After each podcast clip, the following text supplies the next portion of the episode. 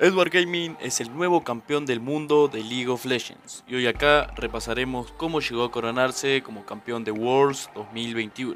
Esto es, charlemos de eSport.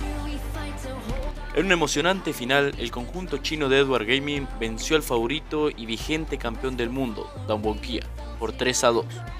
Como todos los años, previo al final, se realizó la ceremonia de cierre, la cual contó con artistas como Puris, Denzel Curry, Bea Miller, Shield e Imagine Dragon. Riot Games aprovechó la ceremonia para publicitar una vez más Arcane, la serie que ya está disponible en Netflix y está basada en el lore de LoL.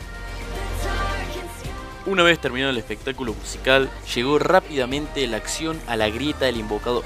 Teníamos de un lado al último campeón del mundo, equipo que venía invicto en la competencia, Damwon Kia, que se posicionaba como favorito.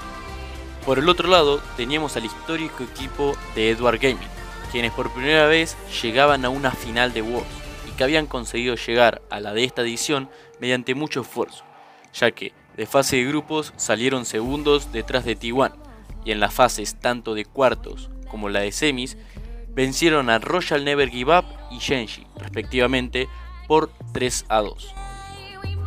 Esto hizo que mucha gente colocara al conjunto coreano como favorito a llevarse la final por un 3 a 0. El primer juego fue la clara demostración de lo que venía el conjunto chino, ya que en una partida muy buena en cuanto a macro game y priorización de objetivos, algo que fue clave durante toda la serie, Edward Gaming dio el primer golpe sobre la mesa, venciendo al vigente campeón del mundo con contundencia.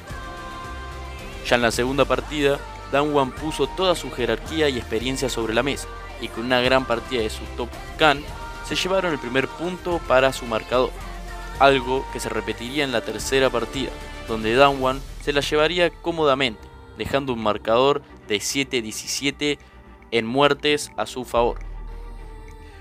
Cuando el conjunto coreano estaba a una partida de coronarse bicampeones de Worlds, Edward Gaming pudo levantar cabeza, y en una cuarta partida muy cerrada, donde el marcador de muertes terminó 6 a 3, forzaron la quinta partida.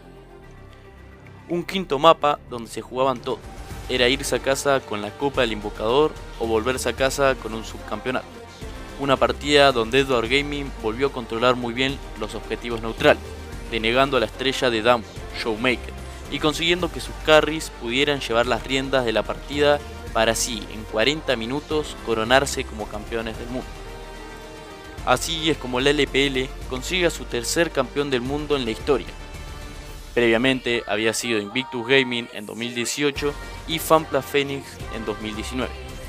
Tras la final de Worlds 2021, la temporada de League of Legends finalizará el próximo 16 de noviembre. Y hasta acá llegamos con los podcasts de Worlds 2021. Esto fue Charlemos de eSports. Agradezco a todos los que escucharon al menos un segundo de todos estos episodios.